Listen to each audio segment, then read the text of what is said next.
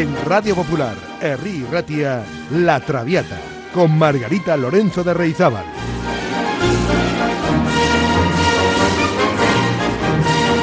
Pasión por la lírica.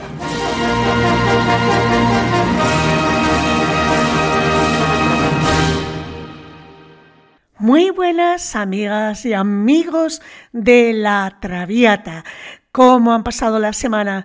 Bien, espero que sí. Hoy les tengo preparada una preciosa ópera barroca del compositor inglés Henry Parcel, compuesta en 1689, estamos hablando de finales del siglo XVII, sobre el libreto que el dramaturgo Naum Tate escribió a partir de la Eneida.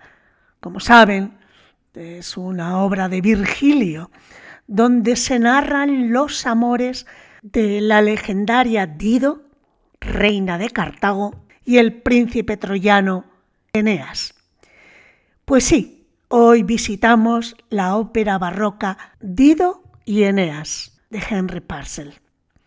A pesar de tratarse de la obra maestra de Parcel y de una de las grandes creaciones musicales de la historia, pues la verdad es que pasó casi inadvertida tras su estreno en la primavera de 1689 en la residencia escolar para señoritas de Josias Priest en Chelsea, un barrio de Londres. De hecho, no volvió a interpretarse hasta 1700, cuando fue representada como un añadido a una versión de una obra de Shakespeare.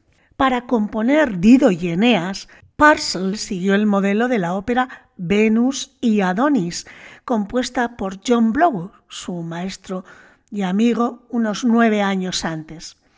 Las dos óperas comienzan por un prólogo y una obertura, seguidos de tres actos, y ponen en escena la fatal unión de una mujer autoritaria y un hombre vanidoso.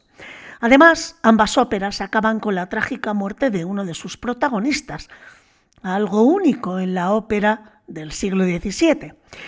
Aunque consta Dido y Eneas de tres actos, se puede decir que es una ópera breve, con una duración aproximada de una hora, quizás hora y cuarto. A pesar de esta brevedad, la ópera de Parcel contiene una gran fuerza teatral y una insuperable belleza musical.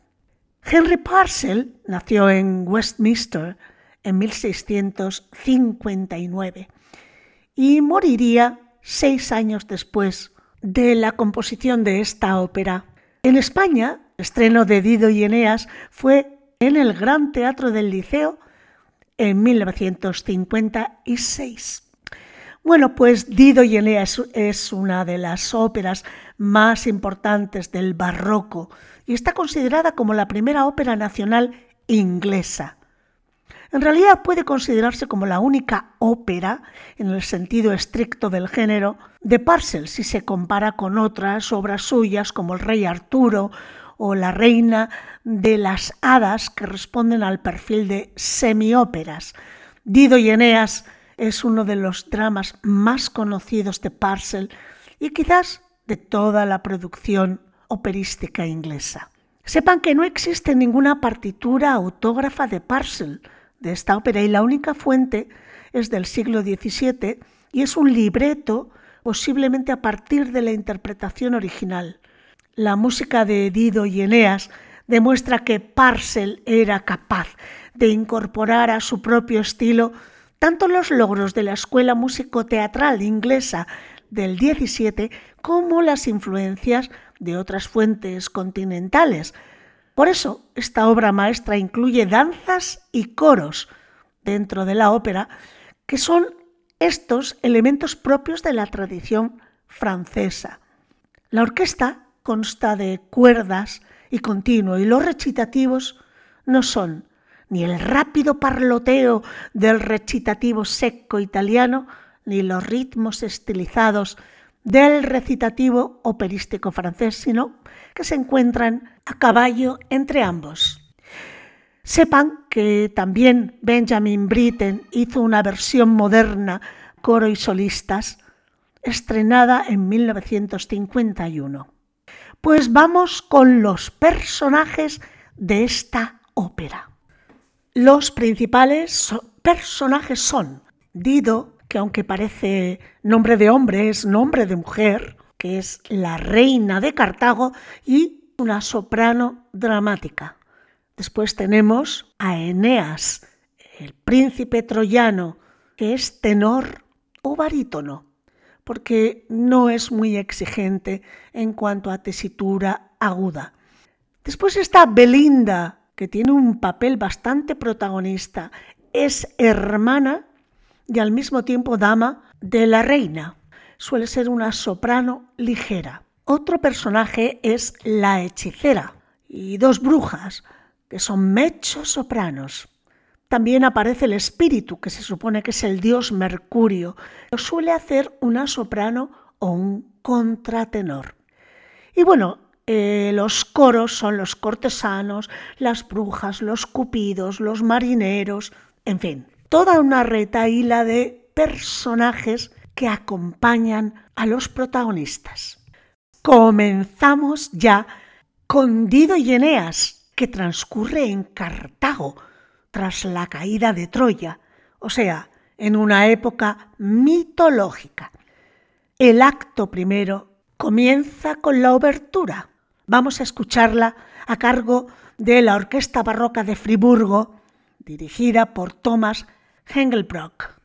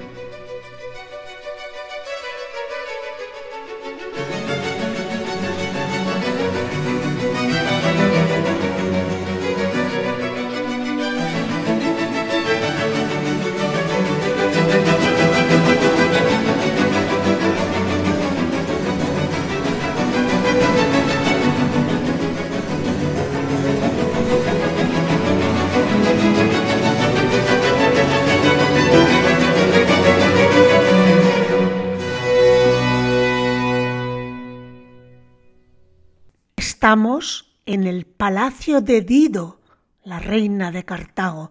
Esta se lamenta de su desgracia, convencida de que su amor no es correspondido. Belinda, su confidente, trata de animarla. Cantan juntas un precioso dúo acompañadas de un coro. Escuchamos la versión de Nikolaus Harnoncourt con el Conchentus Músicos de Viena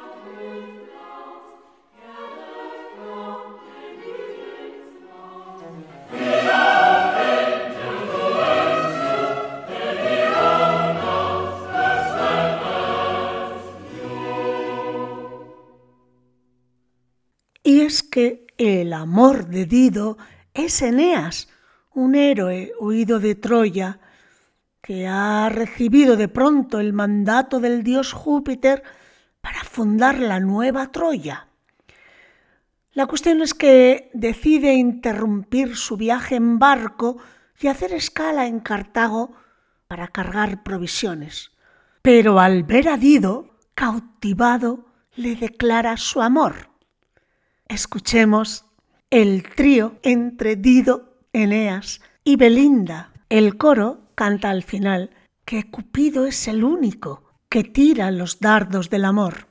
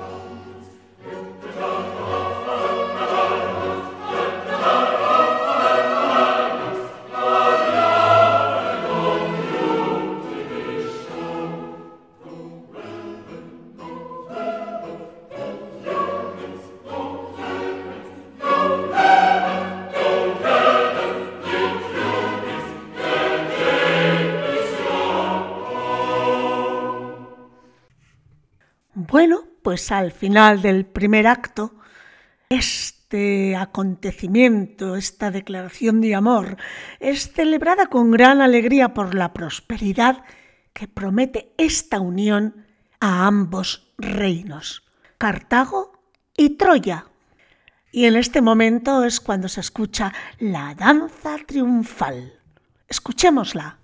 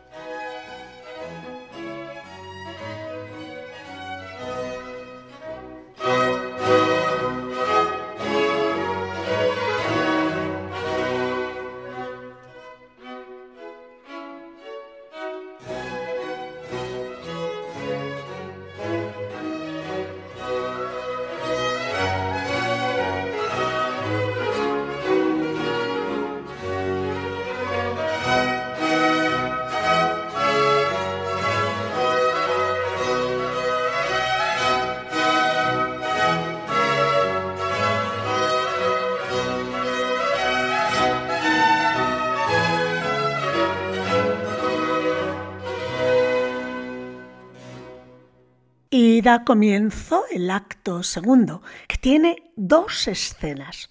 Vamos a escuchar primero de la escena primera de este acto segundo, el preludio para las brujas. Y lo vamos a escuchar con el coro Monteverdi y los English Baroque Solist, todos dirigidos por John Elliot Gardiner. Y las tres brujillas son Teresa Shaw, Donna Dim y Shauna Beasley.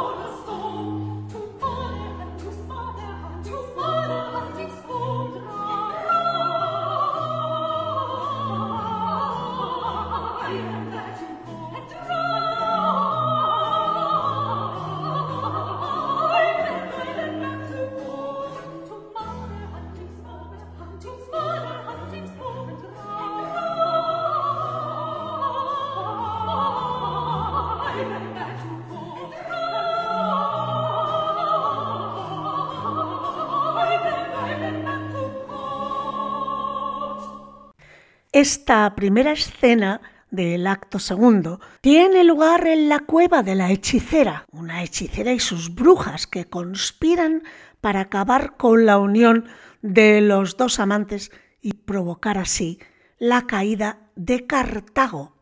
¿Qué hacen esta hechicera y sus tres brujas? Pues convocan a los espíritus y uno de ellos toma la apariencia de Mercurio, del dios Mercurio, para entregar a Eneas un falso mensaje de Júpiter.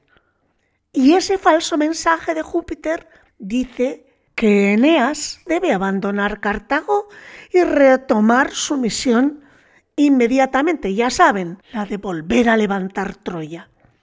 Pero no es así. La hechicera y las brujas lo único que quieren es alejar a Eneas de Dido. Vamos a escuchar a Eneas, a Dido, a Belinda y al coro cantando esta primera escena.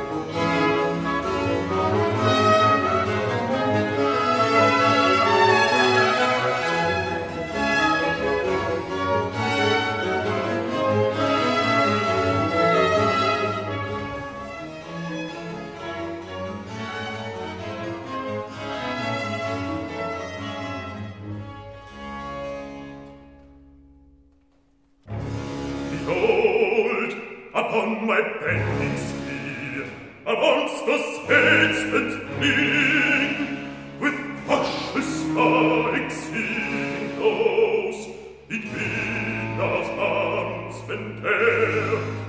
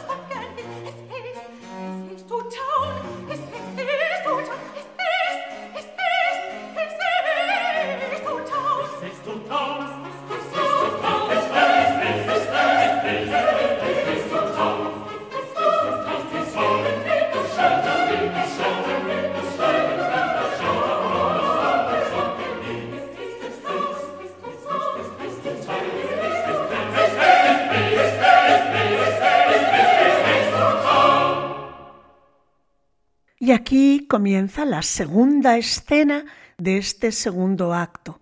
Estamos ahora en el bosque. La corte disfruta de un encantador día de caza cuando de repente se desencadena una violenta tormenta que hace regresar a la ciudad a todos, menos a Eneas, y es en ese momento cuando está recibiendo la visita del falso Mercurio el mensajero. Se entera por este mensajero de que esa misma noche debe partir para no enojar a Júpiter. Eneas acepta su misión apesadumbrado, pero se lamenta por su amor por Dido, saber cómo va a explicarle a ella que tiene que partir. Escuchemos este precioso dúo entre el espíritu, el falso Mercurio, ¿verdad? y Eneas.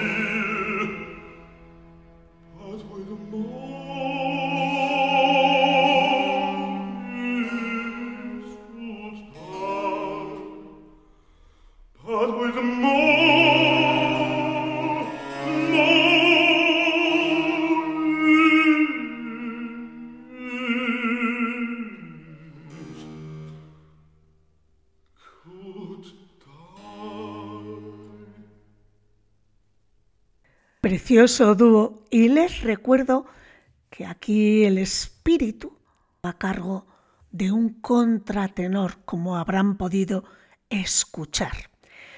Bueno, pues aquí concluye la escena segunda del acto segundo y daría comienzo el tercer acto, con dos escenas. La primera tiene lugar en el puerto. Se ven una serie de naves atracadas y los marineros de Eneas se están preparando alegremente para partir, antes incluso de que Dido conozca la inminente marcha de éste. Vamos a escuchar la canción de los marineros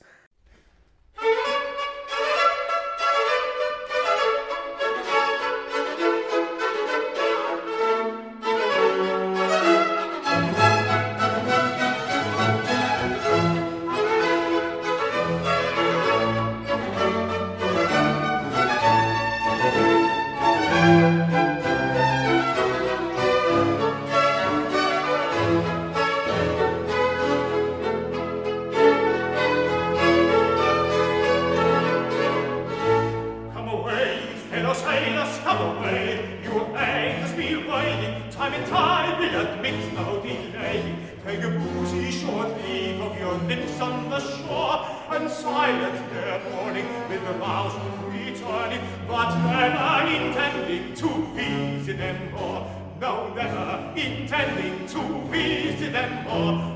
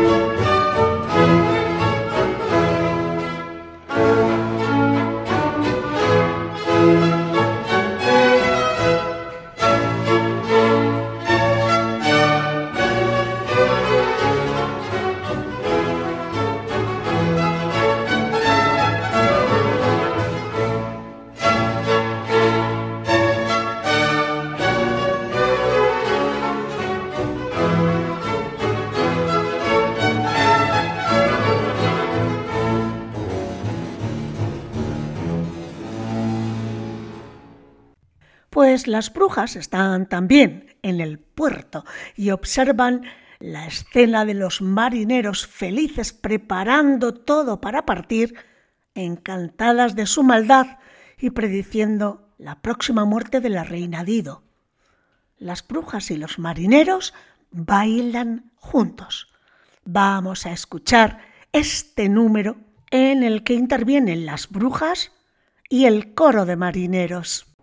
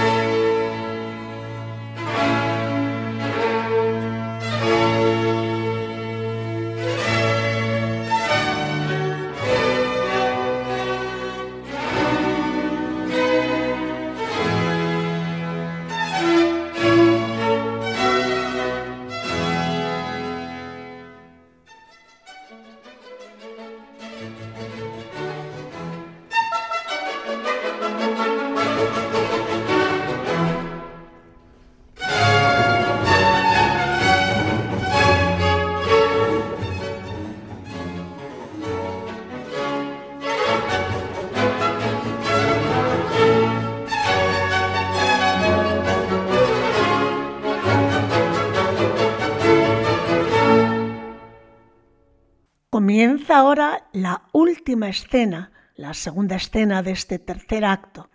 Estamos ahora en el palacio de Dido. Eneas intenta persuadirla de que su intención no es abandonarla, porque su amor es muy grande. Únicamente tiene que obedecer el mandato de los dioses. Dido, ofendida, insiste a Eneas de que cumpla, que cumpla con su destino y la abandone, ya que ese es su deseo. Escuchamos este trío en el que cantan Dido, Eneas e interviene también Belinda.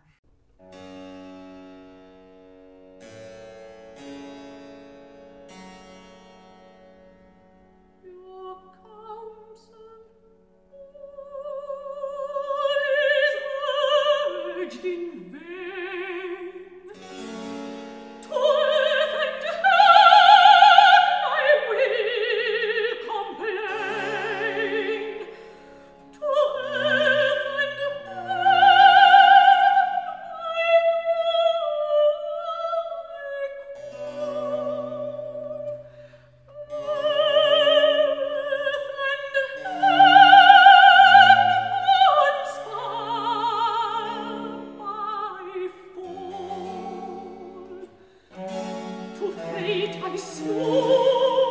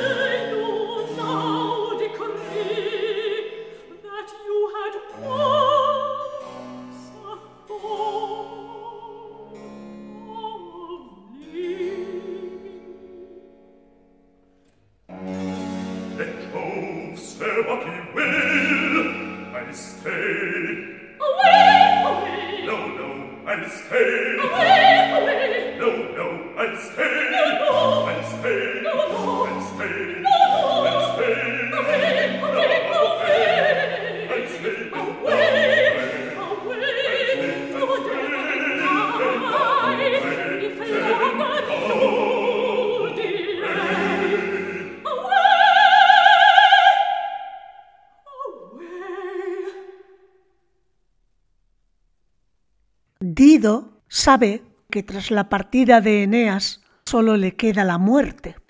Su área de despedida, When I am laid in earth, cuando descanse bajo tierra, la palabra recuérdame se repite una y otra vez. Y queridos oyentes, este es el área más famosa de toda esta ópera. También se le conoce como el lamento de Dido.